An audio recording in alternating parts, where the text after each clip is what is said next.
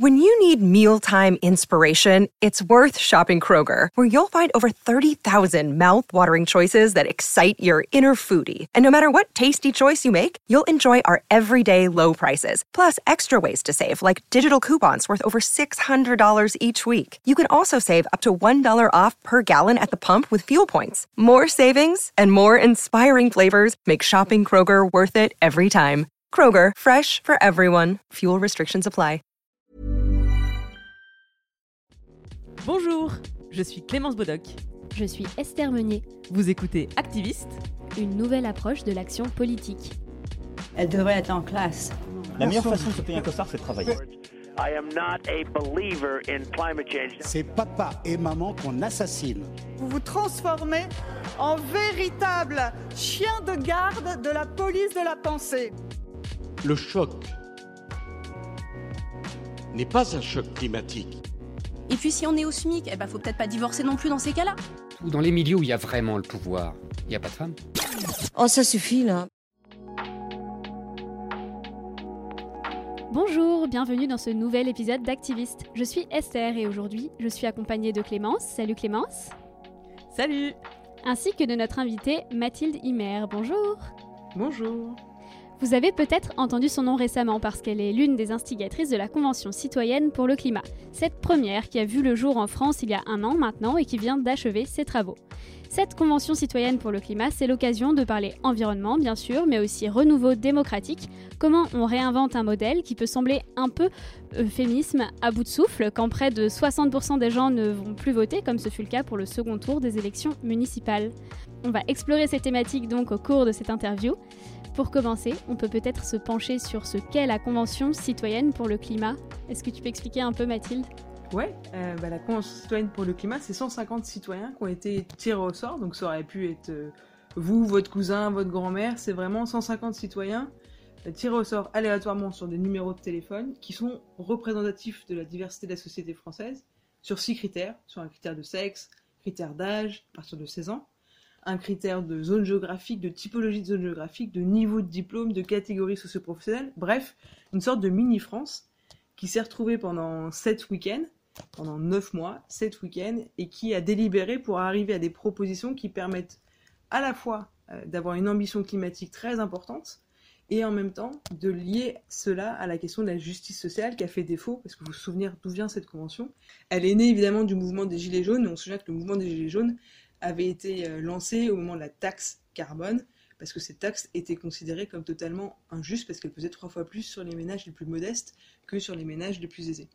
Et donc la Convention n'a pas du tout traité que de la taxe carbone, loin de là, mais c'était vraiment dans ce souci de comment est-ce qu'on lit une ambition climatique sans laisser personne au bord du chemin.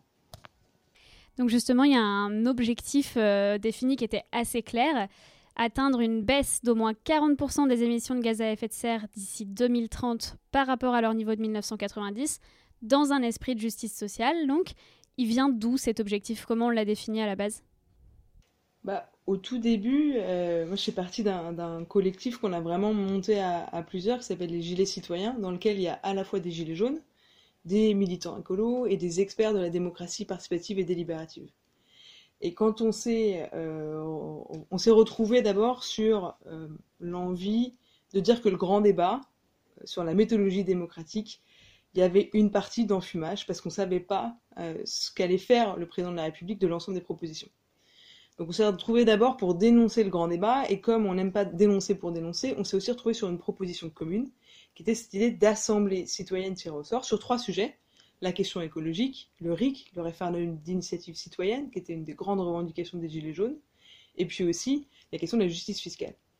Et quand on a commencé à designer l'ensemble du processus et que les premiers échanges avec l'Élysée ont eu lieu, on, euh, avait nous comme proposition d'avoir euh, une ambition qui allait au-dessus de 50% de baisse des émissions de gaz à effet de serre à 2030, et en négociation avec l'Élysée, on a décidé, euh, eux voulaient 40%, parce que c'est ce qui est dans la loi aujourd'hui, et l'État n'arrive même pas à faire ce qui est dans la loi aujourd'hui. C'est-à-dire qu'on se fixe des objectifs et qu'on n'arrive pas à les tenir. C'est quand même ça la réalité aujourd'hui.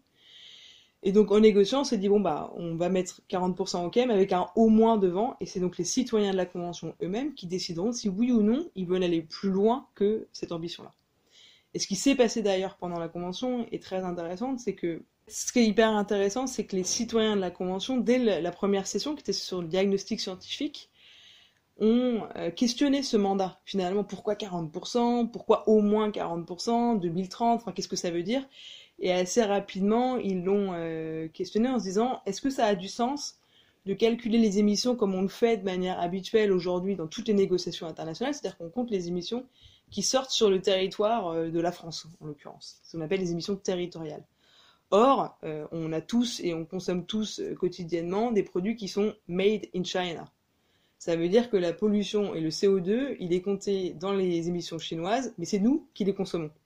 Donc il y a un peu une absurdité, et d'autant plus quand on prend la question de justice sociale et d'emploi, on, voit bien tous que finalement on a délocalisé bon nombre d'emplois et de nos industries en Chine, et euh, en même temps qu'on compte la pollution chez eux alors que c'est nous qui la consommons. Donc euh, finalement, ce, mandat-là, ils l'ont pris aussi sous la, la forme de ce qu'on appelle l'empreinte carbone, et pas juste ce 40% d'émissions territoriales comme on l'avait posé au début.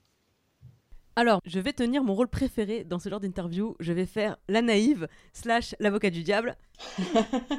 et donc, je vais revenir sur un truc que tu as dit il y a quelques minutes, euh, que tu viens d'un mouvement qui s'appelle les Gilets citoyens et qui rassemble des gilets jaunes et des écolos. Et je t'arrête tout de suite, mais il paraît que la fin du monde et la fin du mois, euh, c'est deux combats opposés.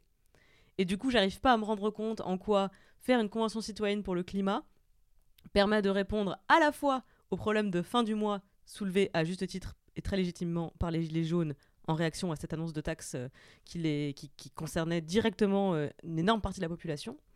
Et en même temps de réussir à, prendre en compte les, impératifs à, moyen long terme, même si moyen et long terme ça commence à se rapprocher très vite, mais je explique-moi s'il te plaît en quoi les, les, deux impératifs, fin du mois, fin du monde, trouvent une forme de, solution dans la création de cette convention citoyenne bah, C'est assez simple en fait. C'est, je vais répondre en prenant le chemin inverse. C'est-à-dire si tu ne lis pas et que tu dis que euh, fin du monde s'oppose à fin du mois, qu'est-ce qui se passe? Si tu fais partie de ceux qui sont euh, le plus en galère sur la fin du mois, tu fais prioriser les questions sociales et c'est bien normal. Sauf que on sait bien que les questions environnementales, les chocs, les crises euh, toutes celles qu'on vit déjà dans beaucoup de coins sur la planète, y compris dans des pays riches comme les États-Unis, mais aussi en France, canicule et compagnie, c'est tout le temps les plus démunis, les plus pauvres qui trinquent en premier. Et donc, si tu fais rien pour la question euh, écologique, la fin du monde, parce que toi tu es sur la fin du mois et que c'est ta priorité, bah ok, mais après-demain tu vas te retrouver encore plus en galère et tu seras partie des premiers qui vont payer. Dans l'autre sens, si tu fais partie de ceux qui, comme moi, sont plus militants, écolos, plus portés sur la fin du monde, bah, c'est assez simple, on l'a vu avec les Gilets jaunes. Si tu fais des trucs qui sont géniaux pour le climat, mais euh, qui ne prennent pas en compte la question sociale, bah, ça donne une taxe carbone complètement injuste, qui sur le papier est très belle hein, pour le climat, mais qui ne change pas, qui ne transforme pas la société, parce qu'elle n'embarque pas les gens, parce qu'on ne fait pas une transition écologique contre les gens ou sans les avoir dans, le, dans la dynamique. Donc en fait, à partir du moment où, tu comprends que euh, tu peux pas faire l'un euh, sans l'autre, euh, bah, tu te rends compte que ça va ensemble, d'autant plus que on le voit, les, questions environnementales finalement, c'est, moi je pense, le nouvel accélérateur des inégalités sociales. Donc une fois que tu as dit ça, tu te rends compte qu'il faut réussir à les combiner, et comme on n'y arrive pas aujourd'hui par par nos, experts et nos démocraties représentatives seules, pour une raison assez simple, c'est que euh, quand tu prends notre démocratie représentative aujourd'hui, tu te rends compte que euh, dans nos élus, les classes populaires sont sous-représentées. Tu as par exemple euh, à l'Assemblée nationale, tu as un ouvrier, je crois, c'est 20% de la population française. Comment est-ce que tu veux du coup imaginer une, taxe carbone ou tout autre outil qui prend en compte le vécu de ces gens-là si euh, à un moment ils ne sont pas représentés et qui se sentent, et ils l'ont dit, on l'entend tout le temps, les oubliés de la République, les invisibles. Donc euh, c'est pour ça que la convention et le tirage au sort me paraissent utiles parce qu'ils permettent de mieux représenter ces classes populaires et donc d'arriver à se poser les questions en ayant tout le monde autour de la table. Tu as commencé à répondre à ma deuxième objection, mais je vais quand même la soulever parce que c'est important. Euh, en quoi est-ce que des citoyens tirés au sort seraient plus compétents, plus pertinents à se pencher sur des questions euh, de politique, finalement, de politique générale? Je me déteste en posant cette question parce que je ne suis pas d'accord avec ce que je suis en train de dire, mais c'est une objection qui est euh, entendable. On est habitué en France à fonctionner avec un système de démocratie représentative. On vote on élit des gens dont le job est ensuite de réfléchir à l'état de la société, d'identifier les problèmes, de proposer des, solutions. Et, et, quelque part, en quoi est-ce que 150 citoyens tirés au sort euh, peuvent apporter quelque chose de, différent, de mieux que les gens dont c'est le job, les gens auxquels on a confié ce job? Alors, je vais répondre de manière très cash. C'est pas mieux, mais c'est différent. C'est-à-dire que dans... tu as plusieurs manières d'être légitime et tu as plusieurs manières d'être représenté.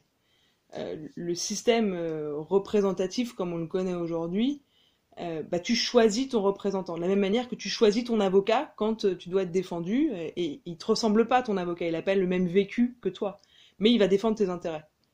Pour un député, c'est la même chose. Tu choisis via l'élection ton député. Le tirage au sort, c'est complètement différent parce que c'est une légitimité qui vient parce qu'il représente le vécu des gens. Et on le voit d'ailleurs euh, quand tu regardes l'Assemblée nationale, euh, encore aujourd'hui, c'est une assemblée qui est très masculine, euh, CSP+, où les classes populaires sont sous-représentées, les femmes sont sous-représentées, bref, toutes les catégories les plus fragiles, on va dire, sont sous-représentées à l'Assemblée nationale. Alors que dans un tirage au sort, si tu mets en place des quotas, que tu fais correctement ton tirage au sort, tu as une représentation beaucoup plus fidèle de la société. Et donc c'est vraiment ça pour moi le, le, le, bon point entre guillemets du tirage au sort. Ça ne veut pas dire que c'est mieux que l'élection, ça ne veut pas dire qu'il faut euh, jeter à la poubelle tous les élus loin de là. Mais par contre, je pense qu'on voit tous que notre démocratie, elle va mal. Euh, on voit le niveau d'abstention élection après élection, et donc il faut la mettre à jour. Et moi, je pense que euh, le tirage au sort est une brique qui vient compléter une représentation par l'élection qui est malade aujourd'hui. Ok, j'accepte cette réponse. Mais du coup, encore une fois, comme dans notre démocratie représentative, on a mis en place des processus de prise de décision. Euh, à l'Assemblée, il y a des commissions euh, qui préparent des textes, qui sont votés, etc. etc. Euh, vous, comment vous avez fait pour prendre des décisions à 150, 150 personnes tirées au sort donc qui ne se connaissaient pas et qui sont euh, représentatives de la société, tu l'as dit, donc très différentes. Euh, je vois pas. Au moins, tu vois, l'Assemblée, comme tu viens de le dire, ils viennent tous des mêmes milieux, ils se connaissent tous, enfin, ils ont tous la même culture, etc. Ils peuvent se comprendre. Et vous, comment vous avez fait? Bah, c'est un peu comme un déjeuner de famille. Sauf que tu as euh, des gens dont c'est le métier de faciliter, ça, ce qu'on appelle la facilitation, de faciliter les débats pour éviter que ça parte en engueulade de famille, mais au contraire, qu'on arrive à faire avancer le débat. Euh, avancer le débat, ça ne veut pas dire que euh, cette assemblée devait produire à tout prix euh, du consensus et que on devait à la fin tout voter à l'unanimité chacune des propositions. Non. D'ailleurs, ça n'a pas été le cas. Il y a la semaine de 28 heures, par exemple, qui a été rejetée par l'Assemblée le 110 km/h qui a fait couler beaucoup d'encre. Au sein de l'Assemblée, c'était très très débattu et à la fin, ça a été voté que euh, à 60% au sein de l'Assemblée, alors que toutes les autres propositions arrivaient à 80%. Donc là, la réponse à ta question, c'est que tout au long du processus, tu as des gens dont c'est le métier d'animer, de faciliter les débats, de faire en sorte que tout le monde prenne la parole, parce qu'il y en a qui ne sont pas légitimes à la prendre, donc comment est-ce que tu les amènes à donner leur avis, qu'ils ne soient pas non plus oubliés dans le débat? Mais aussi au moment du vote, où euh, les modalités de vote sont, euh, sont pas un truc unanimiste, mais au contraire, l'idée est de montrer où en est la société sur la question. Est-ce qu'il y a un grand consensus? Est-ce qu'il y a un dissensus? Et donc qu'on ait les pourcentages de votes pour, contre et les votes blancs pour chacune des propositions. Tu les trouves dans le, dans le rapport final, ces résultats. Mais alors, une fois qu'on a dit ça, euh, comment on éclaire ces décisions? Parce que Clémence l'a soulevé tout à l'heure, tu as, commencé à y répondre sur ok, c'est des gens euh, comme voilà, des, gens comme pourrait être notre grand-mère, euh, notre, oncle, notre collègue de bureau. Mais ces personnes-là n'ont pas forcément d'expertise sur le sujet du climat. Euh, donc comment est-ce qu'elles ont éclairé leurs décisions? Comment elles ont fini par prendre position sur beaucoup de sujets? Moi, quand je vois les sujets, il y en a énormément où je me dis, je me sens pas du tout les compétences de répondre à la question qui est posée c'est une question qui est hyper importante et la réaction que tu as de dire euh, je me sens pas du tout compétente pour répondre à la question qui est posée est la réaction naturelle que je pense 95% des citoyens tirés au sort de la Convention ont eu au début. Et ils l'ont eu encore plus après le premier week-end, euh, où euh, c'était le week-end du diagnostic scientifique, où c'est des scientifiques du GIEC qui sont venus présenter ce que disent des scientifiques du monde entier aujourd'hui sur la question climatique, où on en est finalement de la science du climat. Et, le GIEC, c'est le groupement intergouvernemental d'experts sur le climat. Exactement. Donc, en gros, euh, c'est qui fait valeur de parole scientifique sur la situation de l'évolution du climat aujourd'hui. Merci pour la, la Clémence. Je ne fais métier. Euh, Ouais. donc, donc et, et, et, deux tiers des, des, citoyens à la fin de cette session-là sont venus nous voir en nous disant on s'est pris une énorme claque, électrochoc, baf, c'était ça les mots utilisés parce que euh, si la plupart d'entre eux, à part que quelques climato-sceptiques qui ne le sont plus depuis, euh, la plupart d'entre eux avaient conscience que ouais, il y a un problème avec le climat, mais pas du tout, et pas du tout, du tout, du tout, du niveau d'urgence ni du niveau d'impact, y compris en France, dans notre pays. Et ça, ça a été un peu un, un moment de, choc qui ensuite euh, les a amenés à se poser des questions sur euh, cinq grands sujets qu'on avait prédéfinis. Euh, ils étaient répartis en groupes de travail, se nourrir, se loger, se déplacer, consommer, produire. Donc on est vraiment parti du quotidien des gens pour que ce soit pas le, climat, un truc hyper lointain auquel on comprend rien, c'est 40%, c'est des émissions de gaz à effet de serre, c'est on comprend rien. Mais partir vraiment du quotidien des gens en se disant la question climatique, elle vient transformer profondément nos modes de vie. Ça ne veut pas dire que ce citoyen tout faire, loin de là. Mais il va falloir transformer nos modes de vie aussi en tant que citoyen, et c'est l'État derrière qui doit accompagner les citoyens et les entreprises à se bouger. Donc ils ont été répartis dans ces cinq groupes de travail, et dans ces cinq groupes, à chaque week-end, ils avaient des intervenants qui n'étaient pas d'accord entre eux. C'est-à-dire qu'on a appliqué ce qu'on appelle la règle du débat contradictoire. Euh, donc il y avait des acteurs euh, euh, en désaccord sur un sujet qui venaient témoigner en même temps, qui avaient chacun le même temps de parole et qui étaient aussi en question-réponse avec les citoyens sur un sujet donné. Je prends un exemple. le deuxième week-end, par exemple, j'étais dans le groupe Se Nourrir sur la question de qu'est-ce qui freine finalement cette transition écologique dans le monde agricole. On avait à la table à la fois la FNSEA un syndicat agricole qui est pas très connu pour être euh, très allant sur les questions euh, écolo, bio et compagnie. On avait Greenpeace, euh, qui est connu pour être une ONG assez radicale, et puis on avait un distributeur, Système en l'occurrence, et chacun a eu le droit à la parole. Évidemment, ils n'étaient pas d'accord entre eux sur qu'est-ce qui bloque, quels sont les leviers d'action, qu'est-ce qu'on fait, mais les citoyens ont pu entendre les points de vue de tout le monde. Et donc il y a eu ça dans tous les groupes de travail, des points de vue différents, et l'ensemble des, des intervenants sont listés sur le site. Il y en a eu euh, environ 130, euh, avec, euh, je crois, en, gros 25% d'entreprises, 20% d'ONG, 10% de think tank, 10% d'experts scientifiques sur la question climatique, des gilets jaunes aussi qui ont été entendus. Et donc tout ça leur a permis finalement d'entendre de partout qu'est-ce qui fait aujourd'hui que ça bloque et qu'est-ce qui pourrait faire que ça fonctionnerait demain. Et ensuite, à partir de tout ça, de eux, trancher, choisir le, dire, le degré d'ambition qu'ils voulaient mettre et puis l'accompagnement euh, en termes de justice sociale qu'ils voulaient mettre pour chacune des propositions. Je pense que c'est intéressant de, de dire un petit peu comment ça se passait dans ces groupes de travail. Moi, j'ai eu la chance de venir une fois en reportage euh, dans les coulisses de la convention et j'avais trouvé ça assez fascinant, effectivement, de voir. Alors, c'était, je sais plus quel week-end euh, en janvier, il me semble, de les voir en fait tous affairés en petits groupes autour de leur table en train de rédiger quelles allaient être euh, les propositions, quelles allaient être les mesures proposées. Euh, ensuite, il me semble qu'elles étaient débattues dans le grand hémicycle. Bon, après ça, ça a été contredit un peu par, euh, par la pandémie de Covid-19. Mais je voudrais revenir sur une chose que tu as dit. Il y avait des citoyens qui au départ étaient climato-sceptiques et qui à la fin ne le sont plus.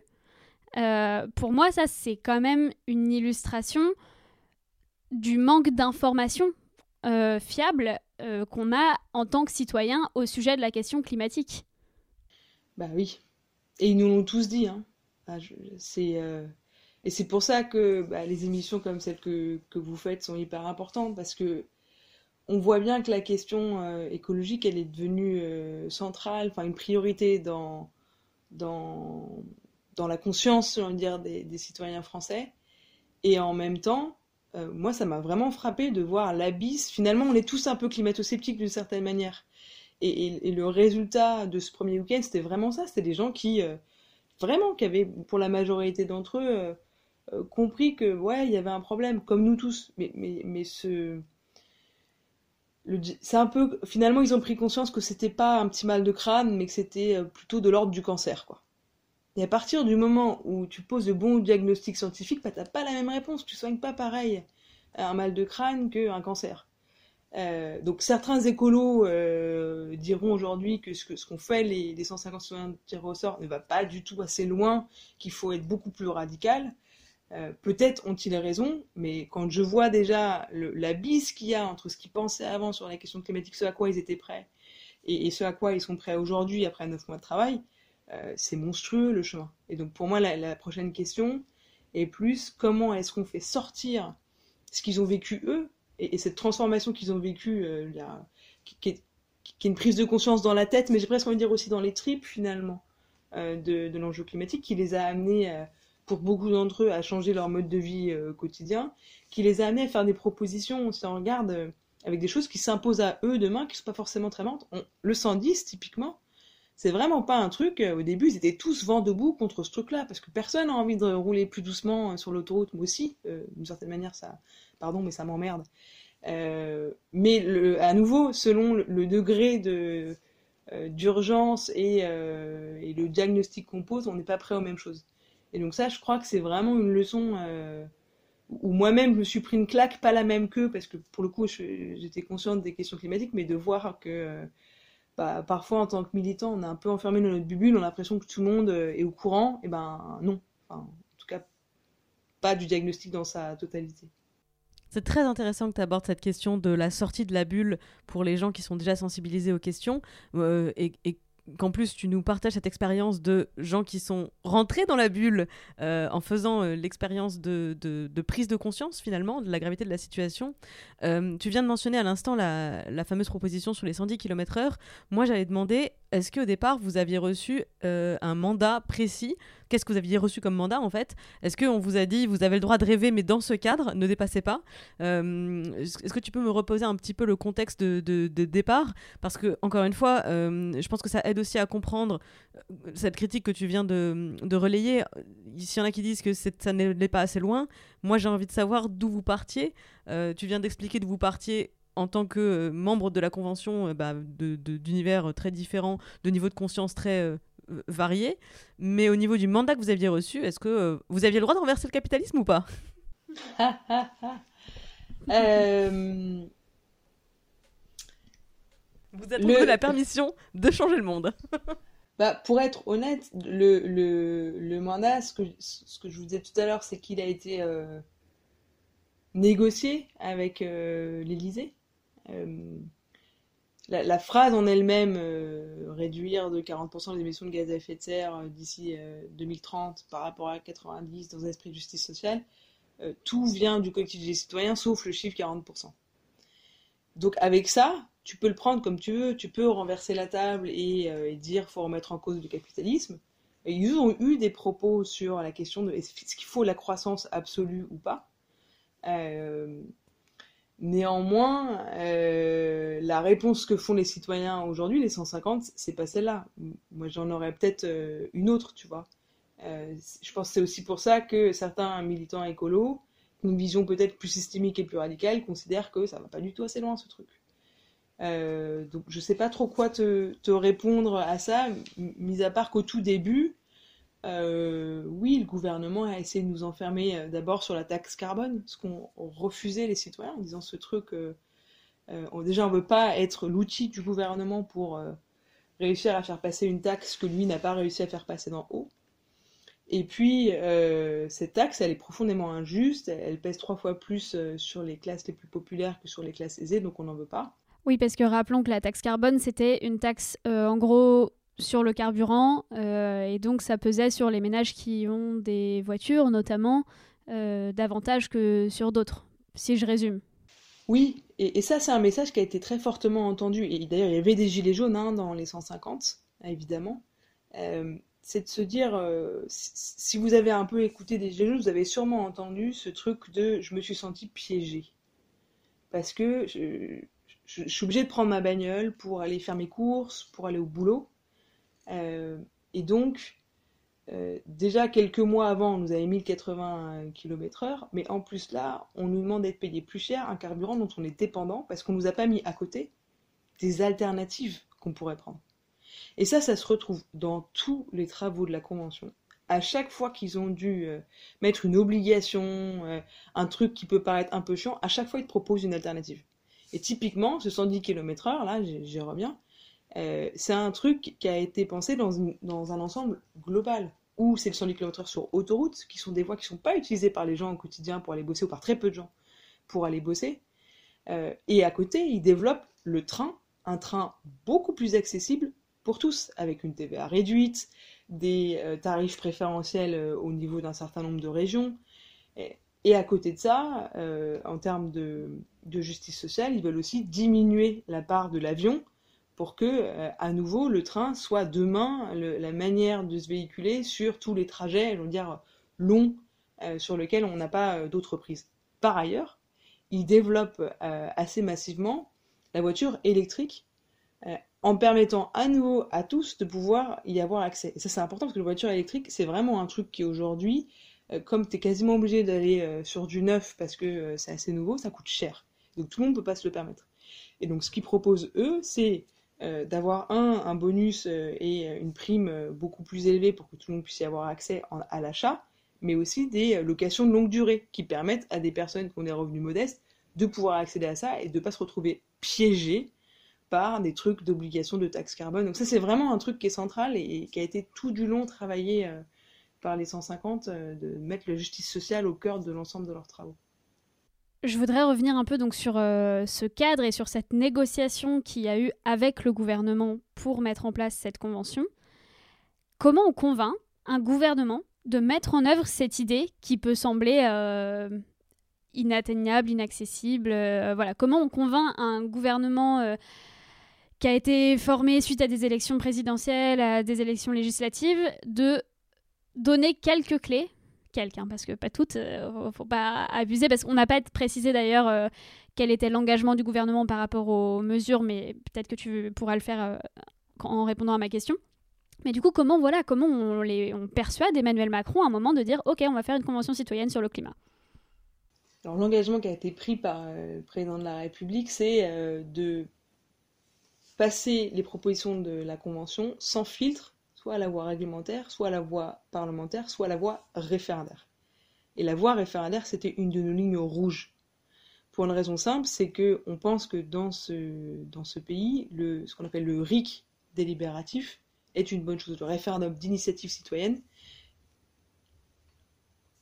qui est euh, au préalable préparé par un moment de délibération par une assemblée citoyenne. Euh, comment est-ce qu'on arrive à le convaincre? C'est pas nous, gilets citoyens, tout seuls, qui avons convaincu Emmanuel Macron. La réalité, c'est que le mouvement des gilets jaunes a mis Macron au pied du mur, qu'il ne pouvait pas ne rien faire, qu'en plus il a été élu sur une question du renouveau démocratique, que la, une demande forte des gilets jaunes, c'était le RIC, et que euh, en plus de ça, il voyait de l'autre côté, il commençait à se faire déborder par un, autre mouvement, qui est le mouvement écolo, mené par des jeunes. Les jeunes ont toujours fait peur au pouvoir. Donc il a essayé pendant un temps de les, de les, de nous diviser, j'ai envie de dire, euh, de, de mettre d'un côté les gilets jaunes face aux écolos. Quand, à partir du moment où on a commencé à s'unir et avoir une demande euh, ensemble où, la, clé d'entrée c'était la question démocratique, c'était compliqué pour lui de refuser à nouveau parce qu'il y a eu ce mouvement des Gilets jaunes. Cette convention citoyenne, c'est euh, un des aboutissements pour moi du mouvement des Gilets jaunes euh, en termes de, démocratie. Je sais que tous les Gilets jaunes en sont pas ravis. Il y a une, part qui est euh, hyper à fond derrière la convention, une autre part qui est hyper contre la convention. mais en réalité, en tout cas, moi, c'est comme ça que je lis, c'est que on ne l'aurait pas fait sans ça. Un autre truc qui est important, et c'est ce que dit beaucoup euh, Loïc Blondeau, qui fait aussi partie du, comité de gouvernance avec moi de la Convention, c'est que euh, si tu regardes l'histoire euh, et que tu rétropédales un peu, le pouvoir concède des choses quand il pense pouvoir instrumentaliser. C'est ce qui se passe avec la Convention. Évidemment que Emmanuel Macron essaye d'instrumentaliser la Convention à son intérêt. On l'a bien vu. Il répond aux citoyens de la Convention le lendemain des municipales pour les enjamber. Personne n'est naïf. On sait pourquoi. Mais si tu regardes dans l'histoire, il y a plein de moments où le pouvoir ayant essayé d'instrumentaliser a dû concéder et finalement se fait un petit peu avoir au passage et cède un peu de, son pouvoir. Euh, les États généraux, hein, surprend la Révolution, euh, ça a été une concession euh, de, sans faire de parallèle, ça a été une concession du roi. Donc je pense qu'il faut aussi admettre et entendre que au jeu de l'instrumentalisation, on n'est pas forcément perdant à tous les coups c'est le moment, je pense, où il va falloir commencer à parler de concrètement qu'est-ce qui est ressorti de cette euh, convention citoyenne. Euh, vous avez donc présenté la semaine dernière 149 euh, propositions. Je sais bien que c'est un tout cohérent et que ben, c'est difficile de, les, de, panacher dedans. Et justement, je veux pas qu'on reproduise le travers que j'ai senti à travers l'exposé médiatique qui en a été fait, la synthèse médiatique qui en a été fait. mais je vais quand même te demander de, de réussir au mieux cet exercice, de nous synthétiser qu'est-ce qu'il faut retenir des propositions qui ont été faites, euh, quelles sont les, les, mesures les plus emblématiques selon toi. Tu as expliqué tout à l'heure vite fait la, la logique euh, euh, de package hein, autour de... Il ne faut pas sortir les mesures et les prendre une par une. Donc peut-être que c'est de cette façon-là qu'il faut que tu le racontes un petit peu. mais allons-y. Qu'est-ce qui, ressort de cette, de cette convention citoyenne? Je vais essayer d'être le plus fidèle à l'esprit euh, des, 150. Euh, mais en gros, si je devais le décrire avec mes mots, pour moi, euh, ce à quoi on arrive, c'est un, socle de mesures et d'actions cohérents qui dessine un nouveau modèle. Un modèle de société dans lequel on mange mieux, dans lequel on se déplace complètement différemment, dans lequel on est beaucoup moins soumis à euh, des choses qui nous poussent à la surconsommation et où finalement on va vers moins de biens, plus de liens. Euh, un monde dans lequel euh, il y a plus de justice sociale dans le, modèle de production. et si je prends quelques exemples de, mesures un peu concrètes pour montrer pourquoi est-ce que je dis ça, quand je dis mieux manger, c'est par exemple une agriculture évidemment où il y a plus de bio, euh, il y a plus de circuits courts euh, et où euh, il y a moins de viande. Donc c'est une assiette qui est meilleure pour notre santé, c'est une assiette qui est aussi meilleure pour l'environnement et c'est une assiette, et ça c'était important pour eux, qui est meilleure pour l'agriculteur, qui est accompagné pour passer d'une agriculture qui aujourd'hui fait qu'il y a beaucoup d'agriculteurs qui se suicident, hein, c'est vraiment aujourd'hui extrêmement compliqué d'être agriculteur, euh, et donc, ils n'ont pas du tout été en train de montrer du doigt, comme parfois les militants peuvent l'être, à dire ah, vous dénoncez les, agriculteurs, euh, vous en faites euh, des, diables. non, ils n'ont pas du tout cette démarche. À chaque fois, ils ont essayé de comprendre qui ça mettait en porte-à-faux et de l'accompagner. Si je prends, quand je disais être moins soumis à des signaux de surconsommation, la publicité. Les gens en ont ras-le-bol, et d'ailleurs, on regarde, il y a un sondage qui a été fait sur les propositions des 150, à part le 110 km/h, toutes les autres sont plébiscitées par les Français. Sur la publicité, je crois qu'il y a 83% des Français qui sont d'accord pour dire on arrête la pub sur les produits polluants, les produits dégueulasses. Parce qu'en fait, euh, on n'a pas forcément euh, le temps, nous consommateurs, de faire toujours le tri. Par contre, à l'État de nous accompagner et donc de mettre des pubs, euh, en, fait, en, tout cas d'inciter à ce qu'il y ait des pubs pour les produits les plus vertueux et qu'on n'ait plus de pubs pour les trucs dégueulasses. Autrement dit, nous on s'en fout que notre bagnole elle fonctionne au fuel ou à l'électrique. Par contre, on veut pouvoir se déplacer. Donc euh, si la pub elle doit être demain sur d'autres euh, modèles de, de, bagnoles, et eh ben ok pour nous. Euh, un autre exemple, c'est sur les, ah, les, accords commerciaux, si on prend des choses qui relèvent aussi du niveau européen. Ils disent un truc très clair, c'est que ils veulent demain que tous les accords commerciaux, quels qu'ils soient, soient intègrent la question climatique et respectent les accords de Paris, les accords de la COP 21. Ça, ça change tout.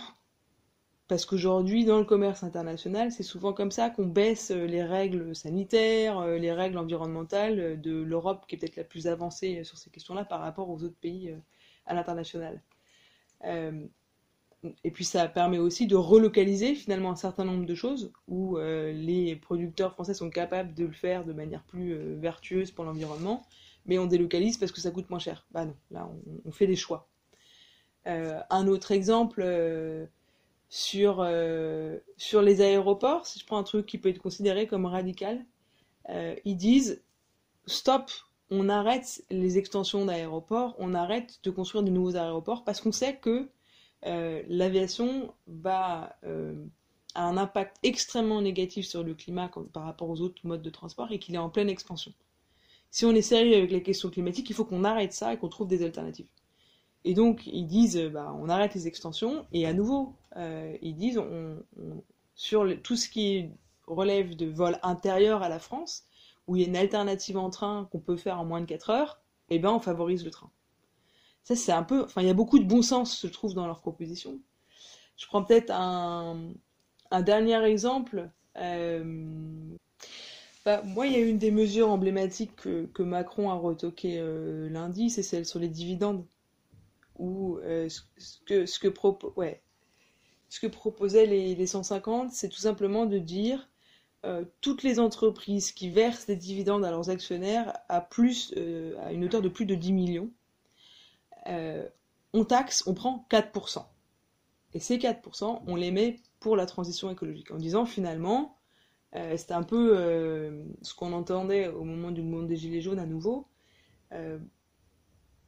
où va l'argent et qui paye Là, il propose que qui paye, ce soit ceux qui sont le plus en capacité de payer, ou aujourd'hui, euh, ils ont considéré que les actionnaires et les grosses entreprises sont celles, euh, en tout cas des acteurs qui ont le plus de marge de manœuvre sur le plan financier. Et où va l'argent? Bah, Il va à la transition écologique. Donc c'était ça la logique qu'il y avait euh, derrière.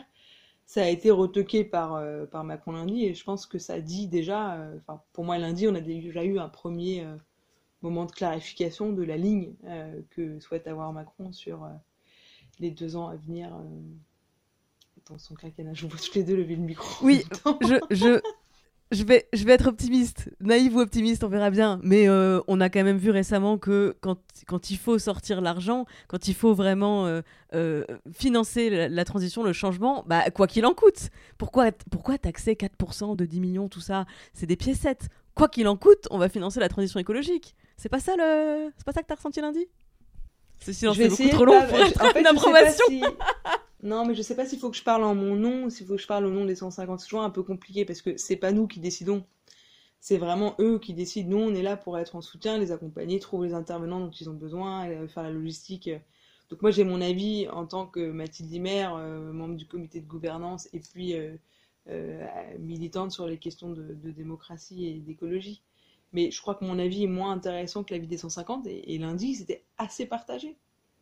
Encore une fois, ils sont très très différents, et donc, face au président de la République, déjà, il y a l'effet Élysée. Enfin, je sais pas si vous avez déjà mis les pieds à l'Élysée, c'est quand même assez impressionnant, euh, il y a la dorure, euh, il y a le cadre, et puis, bah, malgré tout, c'est quand même, euh, qu'on l'aime ou qu'on l'aime pas, celui qui a été... recueilli le plus de suffrages aux dernières élections. Donc il y a un truc qui est, on arrive, t'es impressionné. Ensuite, euh, tu as un peu le trac parce que c'est le moment de jugement de 9 mois de ton travail. Donc, euh, tu as les oreilles grandes ouvertes et euh, t'attends de voir. Et, Macron est quand même, hyper talentueux, faut lui reconnaître, en termes de, de, discours et de savoir dire les mots qu'il faut dire au bon moment. donc lundi, c'était le moment de réponse d'Emmanuel Macron, président de la République, au 150, qui est prévu dans le dispositif, c'est-à-dire que le, le dispositif, juste pour rappeler, donc pendant 9 mois, les 150 travaillent. Ensuite, le président de la République répond. Et à la fin, c'est bien les, citoyens, les 150, qui ont le dernier mot, parce qu'il y a ce qu'on appelle la réponse à la réponse, où les 150 jugeront s'ils sont contents, ou furax, ou un entre-deux de la réponse et des actes euh, qu'aura euh, réalisé le président de la République suite à la convention, qui aura lieu à la rentrée. Euh, ce qu'a dit le président de la République lundi dans sa réponse aux propositions des 150, c'est 1 je reprends 146 sur 149 de vos mesures. Il s'est engagé, il a même retweeté, euh, tout le monde l'a entendu, il n'avait pas trop le choix avec les municipales qui ont eu lieu juste avant. Deuxième chose qu'il a dite, je ferai un projet de loi unique pour tout ce qui doit passer au Parlement. Troisième chose qu'il a dite, c'est je suis prêt à aller au référendum sur l'article 1 de la Constitution si l'Assemblée nationale et le Sénat euh, le votent de manière identique. Et je suis même prêt à euh, lancer un autre référendum à questions multiples en 2021 sur des sujets plus concrets parmi vos travaux si ça mettait trop de temps. Il s'est aussi engagé fermement sur euh, ce qu'on appelle l'artificialisation des sols. Euh, de manière, ce terme un peu barbare, derrière, il y a quoi? Il y a comment est-ce que on met un moratoire sur les zones commerciales en périphérie des zones, euh, enfin des villes et villages, euh, pour un redonner vie aux petits commerces euh, dans, les villes et villages qui font défaut aujourd'hui, et deux éviter de bétonner des zones qui ont besoin d'être protégées si on est sérieux sur la question climatique et même généralement sur la question de biodive aussi. Donc il a dit ça, il a dit qu'il mettait 15 milliards aussi euh, sur la table en plus euh, sur l'enjeu du plan de relance. Je vais pas faire la liste de toutes les choses qu'il a dites parce que euh, un, il n'en a pas cité 146, il dit qu'il reprend les 146, il en a cité quelques-unes. Il y a beaucoup d'endroits où pour le moment c'est encore flou. Et donc c'est ça qui va se jouer et c'est sur ce qui reste flou que les 150 jugeront plus ou moins fermement à la rentrée ce qui est important, et y a eu quand je dis qu'il y a eu un premier moment de vérité, c'est qu'il a retoqué trois mesures. Il a retoqué, euh, ce que je disais tout à l'heure, cette idée de taxer à, hauteur de 4% les dividendes euh, d'entreprises qui euh, distribueraient plus de 10 millions de dividendes à l'année. Ça, ça montre bien que le positionnement qu'il a, c'est ce qu'il a dit, c'est qu'il considère, si je caricature complètement, que en gros, la droite n'a rien compris à l'écologie, ne sait pas ce que c'est, n'en fait pas. Moi, je suis au centre, Emmanuel Macron, je suis pour une croissance verte, un truc qui crée des emplois et qui est bon pour l'écologie. Et euh, à gauche, c'est les écolos, eux, c'est des décroissants, ils sont complètement fous, ils veulent plomber l'économie du pays. Je caricature, mais en gros, c'est ça son message. Euh, la deuxième qu'il a retoqué, c'est le 110 km/h. Ça, je pense que euh, euh, dans, dans, les 150, il y a des avis divisés, évidemment, parce qu'en en gros, il y avait quand même 60-40. Euh, mais que, à titre personnel, je pense que c'est une bonne chose. Et d'ailleurs, si on prend d'autres processus d'assemblée citoyenne, il y a des endroits où on met un seuil à 65% ou 70% pour que la proposition puisse passer. Parce que quand vous avez un vote à 40% d'une assemblée qui a délibéré pendant 9 mois, en général, le, vote dans la population est encore plus faible. Et donc déjà à 40%, vous avez des émeutes demain si vous mettez euh, un truc comme ça. Euh, et dernière chose euh, qu'il a, qu'il a retoqué, c'est cette idée d'avoir dans le préambule de la Constitution une sorte de, hiérarchie des priorités. et la manière dont il a justifié, c'est de dire, moi je veux pas mettre l'environnement au-dessus des droits de l'homme, euh, ce qui n'était pas la proposition des 150. Ce que propose les 150, c'est de remettre l'homme au milieu de la nature. Mais ça, c'est des grosses divergences euh, euh, politiques et des manières de lire le droit très différentes. Donc lui, il a interprété comme ça, et c'est encore une fois, à mon sens, un positionnement politique et une lecture qu'il a lui. donc voilà ce qu'il a pris, voilà ce qu'il a retoqué, et ce qui est très important, c'est que les 150 le jugeront sur des actes. Ils ont créé une association, les 150, ils ont maintenant un site internet. Ils ont déjà envoyé un premier communiqué de presse en disant qu'ils pouvaient à la fois comprendre euh, toute la complexité, les échéances que pouvait avoir le gouvernement, mais qu'ils étaient aussi très conscients euh, des omissions, des flous et euh, des effets d'annonce sur l'écologie que le gouvernement pouvait avoir et qui jugeraient sur des actes, en gros, qui jugeraient à la rentrée. Est-ce qu'il y a vraiment un projet de loi? Est-ce que le plan de relance intègre des éléments vraiment écolos ou pas? Donc rendez-vous à la rentrée pour savoir ce qu'ils pensent, eux, euh, à 150, euh, en ayant euh, les premières actions du gouvernement sur cette question-là, ce qu'ils en pensent. Moi, je voudrais revenir sur une mesure dont tu as déjà parlé. Quand j'ai écouté, en fait, moi, le discours du président de la République lundi dernier, je l'ai écouté, j'ai lu toutes les propositions des 150. Et un truc qui m'a marqué, c'est qu'il dit Je retoque trois mesures sur vos 149 mesures. Mais en fait, quand on l'écoute parler, il en modère certaines aussi. Il y en a quelques-unes, donc il dit oui, ça, totalement, je suis d'accord. Et il y en a d'autres qui modèrent. Et notamment sur ce que tu disais tout à l'heure sur les lignes d'avion à fermer quand on peut faire le trajet en moins de 4 heures euh, par train. Lui, dit euh, 4 heures, euh, c'est quand même beaucoup. Hein. On fera 2h30 parce qu'il ne faudrait pas réenclaver des territoires. Donc moi, en fait, euh, j'avoue que ma réaction quand j'ai écouté ce discours, c'était de me dire, bah, en fait, il a beau dire qu'il en adopte, euh, enfin, qu'il veut en soutenir 146 sur 149, j'ai pas l'impression qu'il les soutiendra jusqu'au bout, à fond. Euh, sur le CETA, par exemple, il botte un peu en touche en disant écoutez, là on est en train de faire une évaluation du CETA. Une fois qu'on l'a fait, si on constate que ça ne respecte pas les termes de l'accord de Paris, alors là, je serai le premier à dire ok, on arrête le CETA. Le CETA qui est un, accord euh, de libre-échange entre le Canada et l'Union européenne. Euh, donc voilà, j'en avais noté comme ça deux, trois qu'il modérait franchement, en fait. Et donc je me demandais euh, ce que toi tu en penses. Alors je sais pas si tu as envie de répondre en tant que Mathilde Himer ou en tant que, que ce que tu as l'impression de retirer euh, des positions des 150. Mais euh, est-ce, est que tu as l'impression de pouvoir lui faire confiance pour vraiment soutenir ces mesures ou... Je vais répondre en tant que moi. Je crois pas à titre personnel, en tout cas pas encore. Peut-être que ça viendra en fonction de ce qu'il fait à la conversion écologique d'Emmanuel Macron. Donc non, j'ai pas une, confiance aveugle. Euh, j'ai pas envie de, par principe, euh, me dire que c'est quelqu'un qui ne peut pas changer. Donc moi, je vous laisse cet espace de bah, ok. Si vraiment euh, vous, y êtes prêt, très bien. Enfin, il y a un moment, si le président de la République est capable de faire ce virage-là, on sort d'une crise sanitaire très importante euh, pour l'ensemble des pays du monde entier. Euh, peut-être qu'il y a des prises de conscience. On le voit dans le milieu économique où il y a des acteurs qui ont vraiment pris conscience. Où ça a été, pour le coup, ça a été leur claque à eux. Bon, ça peut être aussi pour le chef de l'État. Donc je ne veux pas fermer cette porte complètement. Après, euh, j'ai pas envie non plus d'être euh, naïve. Donc je suis dans une vigilance extrême. Et évidemment qu'il y a trois jokers officiels, mais qu'en réalité, il y a entre 5 et 7 jokers au total euh, dans, le discours de Macron parce que c'est euh, à la fois je prends 146 mesures et en même temps je prends pas totalement 146 mesures. En même temps, il est toujours là, hein, c'est sa marque de fabrique. Et, ça en même temps, moi je l'ai vécu comme un grand flou. Euh, je crois que Greenpeace part de, brouillard épais sur, sur certains aspects de son discours. Je trouve ça assez juste. et à ce stade, c'est pas du tout étonnant. Il faut se rappeler qu'il a répondu, et ça c'est une bonne chose, extrêmement rapidement en 150.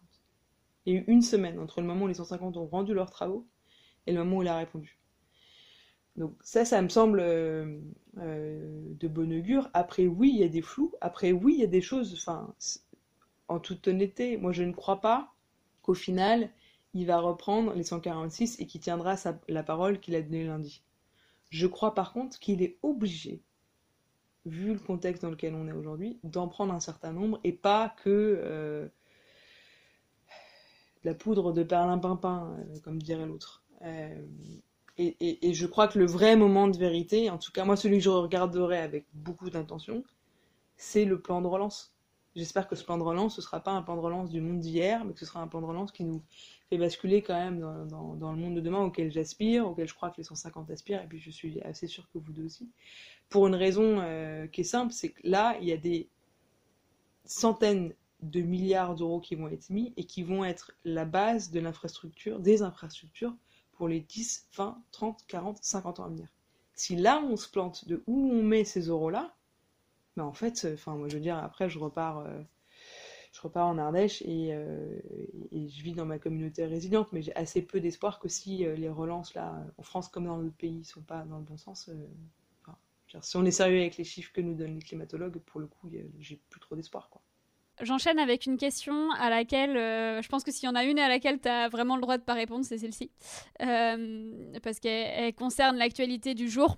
On enregistre ce podcast le vendredi 3 juillet et on vient d'apprendre qui serait le nouveau Premier ministre, Jean Castex. Alors pour situer un peu pour celles et ceux qui n'auraient pas encore fouillé au moment où ils écouteraient ce podcast, c'est donc un haut fonctionnaire qui a été conseiller de Nicolas Sarkozy, travaillé aussi pour Xavier Bertrand au ministère de la Santé. Euh, il a été chargé du déconfinement, plus récemment. Est-ce qu'on peut te demander ce que t'inspire cette nomination ou pas?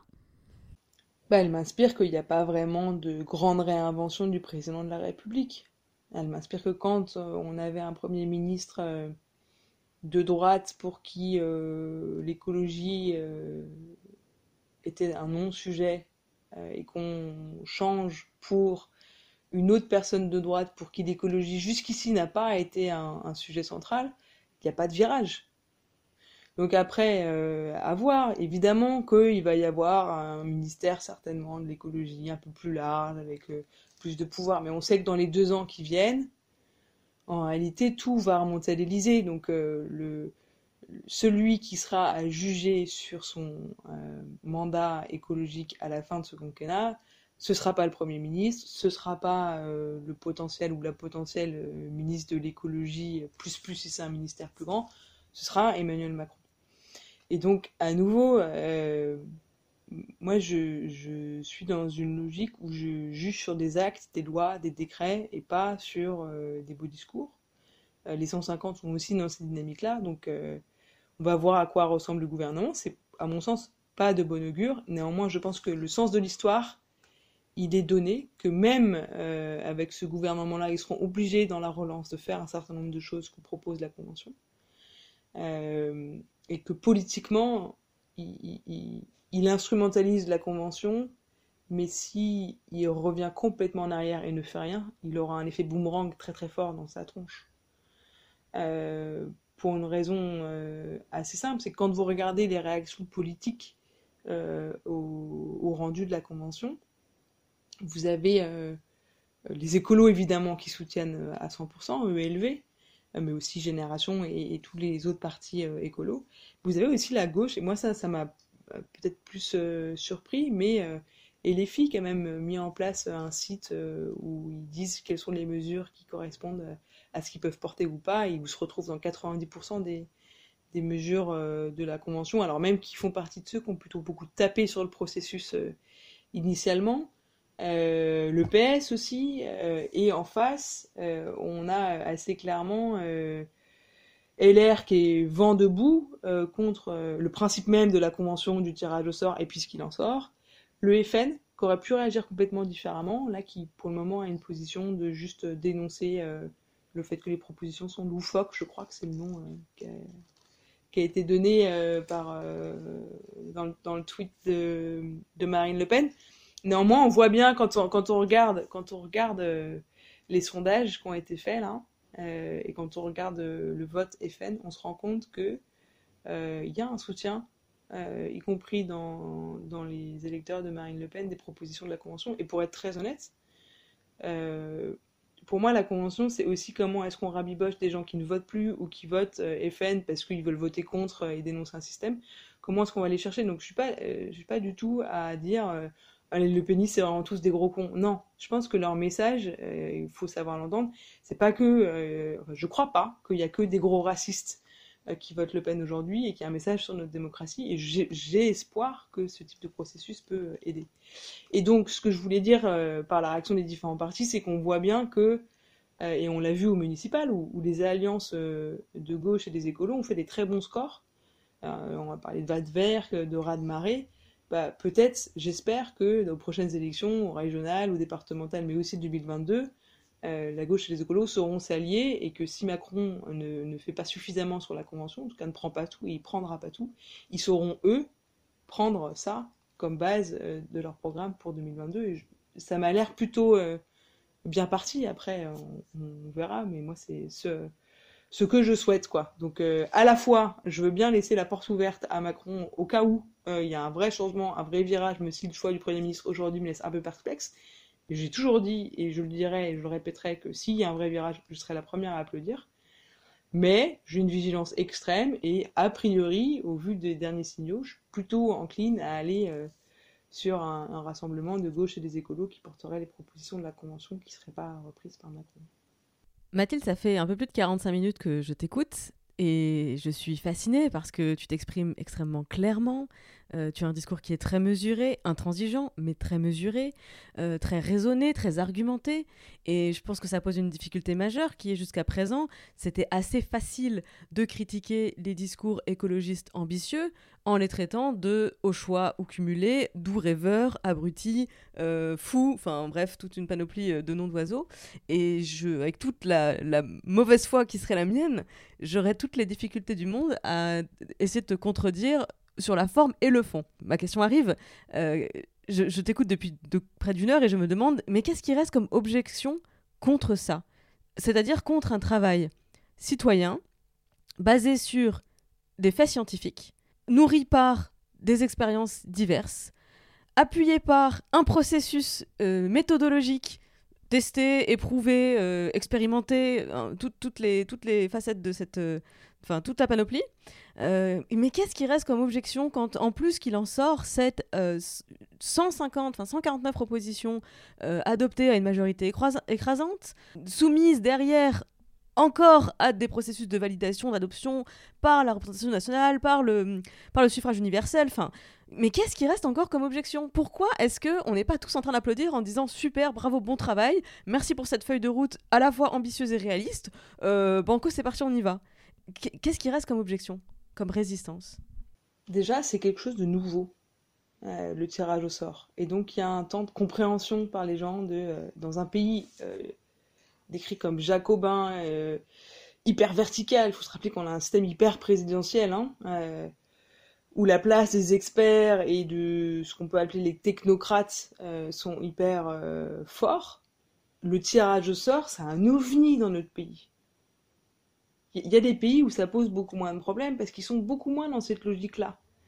Donc c'est normal, moi je trouve ça assez naturel et voire assez sain qu'il y ait des débats autour de la légitimité du tirage au sort. Parce qu'on arrive à un moment où euh, on renouvelle notre démocratie, on renouvelle la manière de faire de la politique et donc forcément ça crée des tensions pour ceux qui aujourd'hui sont au pouvoir. C'est ça le, cœur du problème. Euh, et donc qu'est-ce qui reste Euh, Bah il y a la nouveauté qui est toujours. Les gens, le changement, c'est maintenant. Euh, bon, ça plaît pas à tout le monde comme slogan, au-delà de celui qui l'a porté pour la campagne présidentielle. Le, changement, c'est difficile pour, pour les Français. Donc il y, a, il y a cette question de la nouveauté. Hein. Et puis après, il y a euh, évidemment euh, ceux qui ont des intérêts contraires à ce qui sort de la Convention.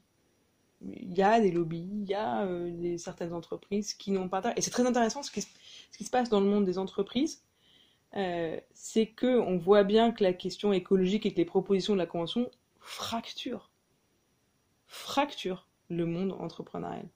Où vous avez toute une partie qui sont là à demander des moratoires sur les politiques environnementales, et puis à côté, des entreprises, et y compris des grosses, hein, qui vous disent, bah non, il faut accélérer la transition écologique, c'est ça euh, qui créera les emplois de demain, c'est ça l'avenir, faut y aller. Et donc c'est intéressant de voir quand, il y a des moments de fracture. Et c'est pareil euh, chez LREM, c'est fracturé entre ceux qui veulent aller vers ça et puis ceux qui sont encore euh, dans ce que je qualifierais moi de monde d'hier. Et, je crois que ces, moments de fracture, il faut, savoir respecter et entendre aussi peut-être les peurs et les craintes que ça peut générer euh, en face pour euh, réussir à, démonter les derniers je vais dire les derniers remparts euh, du monde d'hier qui pour moi fissurent de partout. Donc euh, c'est faut, que ça déborde en fait. C'est pour ça que c'est hyper important que euh, ce soit pas juste la convention des 150. Aujourd'hui c'est la convention euh, des Français et donc tous les citoyens qui se retrouvent dans ce que proposent les 150 fassent connaître, en parlent autour d'eux, euh, aillent sur les réseaux sociaux euh, en parler, en parlent en déjeuner de famille, s'engueulent peut-être même en déjeuner de famille en, en discutant. Moi, ça, ça, me semble essentiel. Et on le voit d'ailleurs, il y a beaucoup d'acteurs locaux, euh, des, des, présidents, de région, des maires, euh, des, gens dans les administrations qui nous disent, avant même que euh, Macron décide ce qu'il va en faire, est-ce que nous, on peut s'en emparer et le décliner au niveau local? Des entreprises qui nous disent, mais en plus de faire des tribunes pour les soutenir, est-ce que je peux prendre et travailler avec les 150 pour l'expérimenter sur le terrain, là, maintenant, tout de suite? Donc je pense que c'est ça en fait le, le, mouvement à créer, c'est comment est-ce qu'on on déborde. Là, on a un programme qui est ok a priori pour la population euh, française. Il faut maintenant créer le, le, le, déclic qui fait que ça passe de, du, du, papier voté par les 150 à la réalité dans, dans nos vies. Et ça, je pense qu'on a chacun une responsabilité euh, forte et que et qu'on peut continuer à se dire euh, je vais aller chercher la pétouille du truc qui va pas dans cette convention parce que c'est une première et que on a forcément fait des erreurs. C'est le truc n'est pas parfait non plus. Enfin, faut pas déconner. Euh, donc, donc, on peut être dans cette posture, on va aller chercher le truc qui va pas dans ce machin. Bon, bah, si vous choisissez cette ligne-là, euh, ok. J'ai envie de dire bonjour les vieux grincheux, et puis faites mieux la prochaine fois. Ou alors se mettre dans une dynamique, bah, ok, c'est pas 100% parfait, mais globalement, c'est vraiment ça dont, dont, on a besoin. Go, je soutiens, j'y vais, je fonce et je mets ma, ma graine. Euh, de, pour euh, enclencher cette dynamique euh, là où je peux et comme je peux. Quoi. Nous, en tout cas, on soutient, on est là. Merci beaucoup vraiment d'avoir été aussi clair dans toutes ces explications. Merci à vous deux. Hop hop hop, ça vous a plu? Bah non, c'est pas fini. Bah non, ça peut pas s'arrêter comme ça. Ce serait trop cruel, voyons. Bah non. Bah bien sûr qu'on vous donne rendez-vous la semaine prochaine pour la deuxième partie de l'entretien avec Mathilde Himer. Bah oui, quand même. Eh, on n'est pas les bêtes. Merci pour votre écoute et à la semaine prochaine sur Activiste pour la deuxième partie de cet entretien.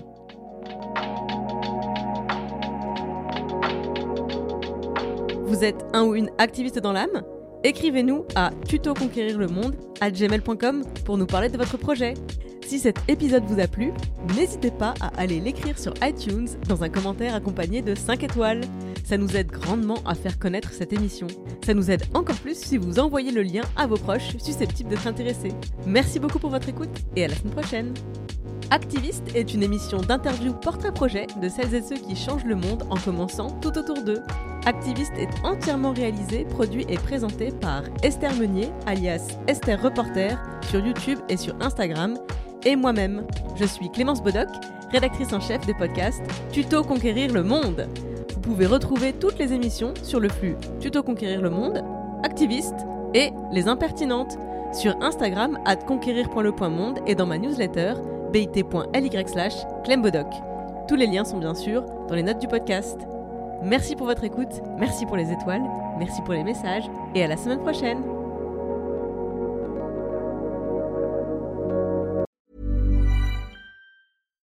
Hi, I'm Daniel, founder of Pretty Litter. Cats and cat owners deserve better than any old-fashioned litter. That's why I teamed up with scientists and veterinarians to create Pretty Litter. Its innovative crystal formula has superior odor control and weighs up to 80% less than clay litter. Pretty Litter even monitors health by changing colors to help detect early signs of potential illness. It's the world's smartest kitty litter. Go to prettylitter.com and use code ACAST for 20% off your first order and a free cat toy. Terms and conditions apply. See site for details.